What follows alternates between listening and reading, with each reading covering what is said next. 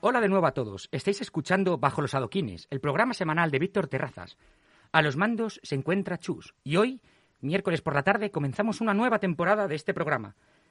Hoy vamos a comenzar este episodio con una historia bastante curiosa de un género musical muy ligado a la política que se denominó el City Pop, la banda sonora del capitalismo japonés de los años 80. Música hecha por gente de ciudad para gente de ciudad un estilo musical que rindió homenaje a las grandes metrópolis, a ciudades como Tokio, como Kioto, a las zonas vacacionales de costeras y al sentir de una nueva clase social, joven y con bastante dinero. Un sonido basado en géneros occidentales que 40 años después, en este verano del 2021, ha vuelto a ser tendencia en todas las redes sociales, aunque en esta ocasión ha sido en Europa y en América gracias a las recomendaciones de YouTube y a los memes de TikTok. Para poneros un poco en contexto, a mediados de los años 80 nació este estilo, un estilo que, como decía, representaba los nuevos valores de la cultura japonesa, un género que radiografiaba a la perfección la imagen de las grandes urbes, tecnológicas y cosmopolitans, y a una población joven de clase pudiente. Un sonido elegante, refinado, cuidado. Y es que el city pop, al final y al cabo, era una copia de los estilos occidentales, principalmente de Estados Unidos, como el disco, el funk, el rhythm and blues o el jazz fusión, que fueron apropiados y reapropiados por la industria musical japonesa. Canciones que sonaban como los éxitos de Fleetwood Mac, de George Benson, de Toto, de Chaka Khan, pero que curiosamente estaban cantadas en japonés y eran solo dedicadas a un grupo exclusivamente japonés. El city pop fue un estilo genérico y personal a la vez, dotado de un ADN único. Y lo más curioso es que fue un bucle prácticamente infinito de canciones que pasaban de ser éxitos con millones de visitas a que al día siguiente fueran completamente olvidadas. Un género, una mezcla perfecta entre los Watching Wonders de los años 80 y la tendencia actual del reggaetón. Vais a escuchar Stay With Me de Miki Matsabura de 1980.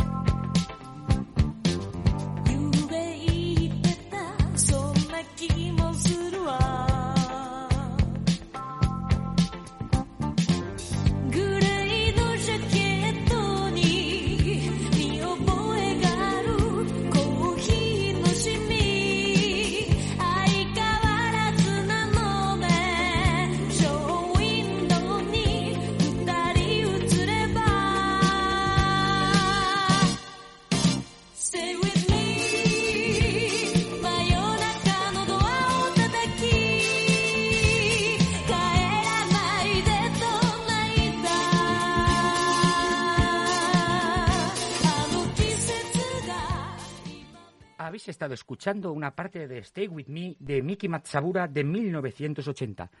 Como habéis podido comprobar, al final era una canción que perfectamente podía estar sonando en cualquier radio estadounidense en aquella época o en la España justamente de la movida madrileña.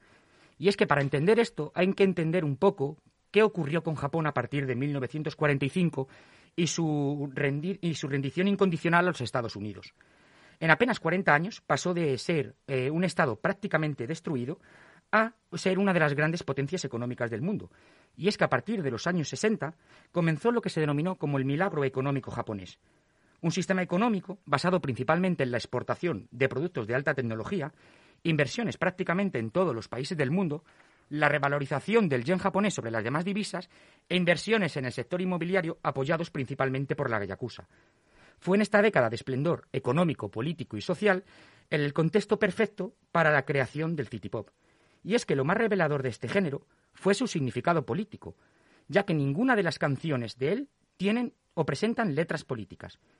Es un estilo que encontró su razón de ser en la apariencia, en el lujo, en el dinero, en el vino caro, en la utilización de yates. Una música que superó las barreras estrictamente musicales para enfocarse en el nuevo estatus de una clase blanca con dinero y que podía gastar todo el dinero que quisiera. Y todo ello viene, por supuesto, de épocas anteriores. La música japonesa, desde después de la Segunda Guerra Mundial, siempre ha tenido una fuerte influencia de inspiración occidental. Y un ejemplo perfecto es la canción Ue Muite Aroko, que traducido sería como mientras miro hacia arriba o mientras miro, mientras, mirando hacia arriba mientras camino, de un artista denominado Sakamoto. Este tema de 1962 que vamos a reproducir ahora eh, fue un éxito rotundo en Japón y además llegó a ser el número uno en ventas en Estados Unidos en los años 60, siendo la única canción, incluso hasta día de hoy, que ha conseguido tal proeza. Vamos a escuchar Ui Muti Araoko.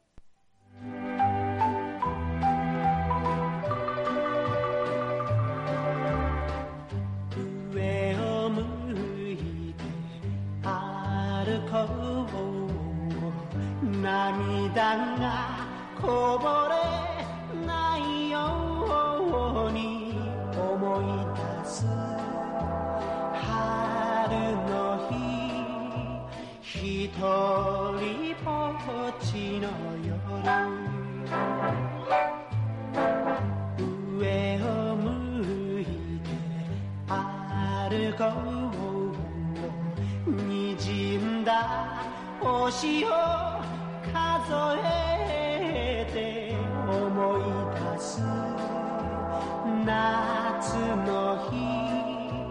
一人ぼっちの夜幸せ tendencia de música de carácter occidental ligada o nacida en 1960 va evolucionando a partir de las décadas y en el 70 empiezan a desarrollarse este nuevo sonido que 10 años después inundaría las listas de éxitos. Grupos como Happy End, uno de los grupos más importantes de la historia del país asiático, en el que su objetivo principal era crear una identidad musical japonesa propia, a través de un sonido occidental por un lado y por el otro de letras en exclusivo japonés. En ocasiones las anglizaban, pero muy pocas veces o solo fonéticamente. Tras la separación de Happy en el 73, nace otro grupo estelar que se llama Sugar Baby. Y es que este conjunto continuó con la idea esa de occidentalización musical de Japón, con la diferencia de que las nuevas melodías estaban inspirados en la costa oeste de Estados Unidos y su estilo veraniego, de Los Ángeles, de San Francisco. Algunos de estos miembros de este grupo de Sugar Baby, como Yasmita Tasuro o Toe Kunoki, se convirtieron en los años después en los artistas más importantes del city pop. Y por último, mencionar a Yellow Magic Orchestra, uno de los grupos más interesantes e imprescindibles de la historia de Japón, pioneros en la electrónica e influyentes en muchas de las bandas sonoras que se crearon de los videojuegos. Incluso Sakamoto, uno de los miembros de este conjunto, fue el ganador de un Oscar por componer la banda sonora del último emperador. Vas a escuchar Raiden de 1979 de Yellow Magic Orchestra.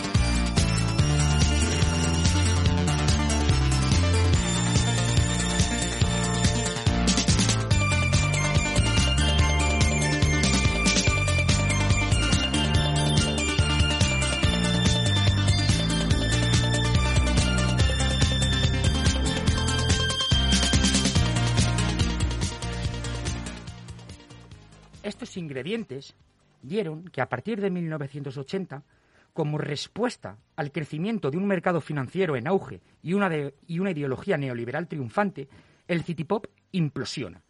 Japón representaba ese futuro tecnocapitalista que tanto ansiaban otros países. Canciones que trataban sobre las desesperanzas de los nuevos dandis solitarios en ciudades, eh, como por ejemplo Akira Terao, en el que su disco de 1981 fue capaz de vender más de 3 millones de copias, e incluso las grandes corporaciones japonesas no dejaron pasar esta oportunidad, y era bastante común que muchas de estas canciones sirvieran para los anuncios que ponían en televisión. Un ejemplo perfecto es la campaña de, Navidad de Central Jump eh, Railway, que sería más o menos como si aquí lo hace Renfe, y la canción Christmas Eve de Nochebuena de Yasamita Tatsuro. Aún así, la temática central del city pop es el amor no correspondido, la melancolía, la tristeza o también la importancia de las grandes ciudades o las vacaciones en las zonas costeras. Eso sí, a un tren, a un tren de vida a todo lujo. Un ejemplo perfecto es la canción de 1983 de Henry, Remember Summer Day.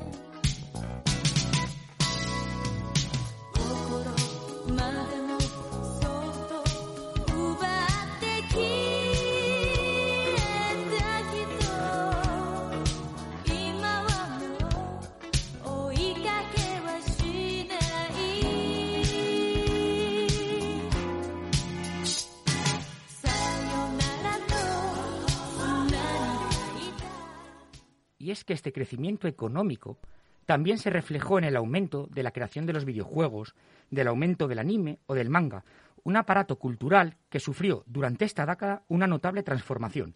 En la actualidad, estos elementos, la música, el anime, el manga y los videojuegos, son las mejores representaciones de soft power de este país asiático, una forma de poder internacional reflejado gracias a su cultura. La etapa de esplendor del país nipón llegó a su fin en 1991 con el estallido de una burbuja financiera e inmobiliaria de las más importantes que ha atravesado el mundo, dando lugar a lo que se conoció como la década perdida. El optimismo de los felices 80 japoneses desapareció de un día para otro, y con él también se difuminó el city pop, dando paso a otros géneros musicales como el Shibuya Kei o principalmente el J-pop. El city pop fue a la vez un producto, una víctima y una celebración de la modernidad. Ahora 40 años después, está conquistando de nuevo las listas de éxitos, aunque en esta ocasión no es en Japón, sino América y Europa. Fue una canción con la que terminaremos el programa, titulada Plastic Love, de Marilla Takeuchi, que fue la puerta de entrada para muchos occidentales en este género, un tema de fama mundial impulsada por el, algoritmo de recomendaciones de YouTube, que de repente pasó de no ser prácticamente conocida a conseguir 70 millones de reproducciones en YouTube. Lo mismo ocurrió con la canción que hemos inaugurado el programa, Stay With Me, de Miki Matsabura, aunque este éxito fue gracias a los vídeos de TikTok. Ahora, cientos de jóvenes buscan los discos como tesoros perdidos, los comentan en debates por Reddit e incluso han nacido nuevos géneros musicales como el Future Funk, un nuevo estilo basado en el remix de estas viejas canciones o en la reactualización del género. Unido todo ello a una iconografía muy ligada al anime y al manga. El city pop se definió como música hecha por gente de ciudad para gente de ciudad, la banda sonora de la época dorada del capitalismo nipón. Ahora es un elemento nostálgico sobre un pasado que nunca vivimos. Vamos a escuchar la canción de Plastic Love de Marilla Takeuchi y despedimos este programa de Bajo los adoquines. Un saludo a todos.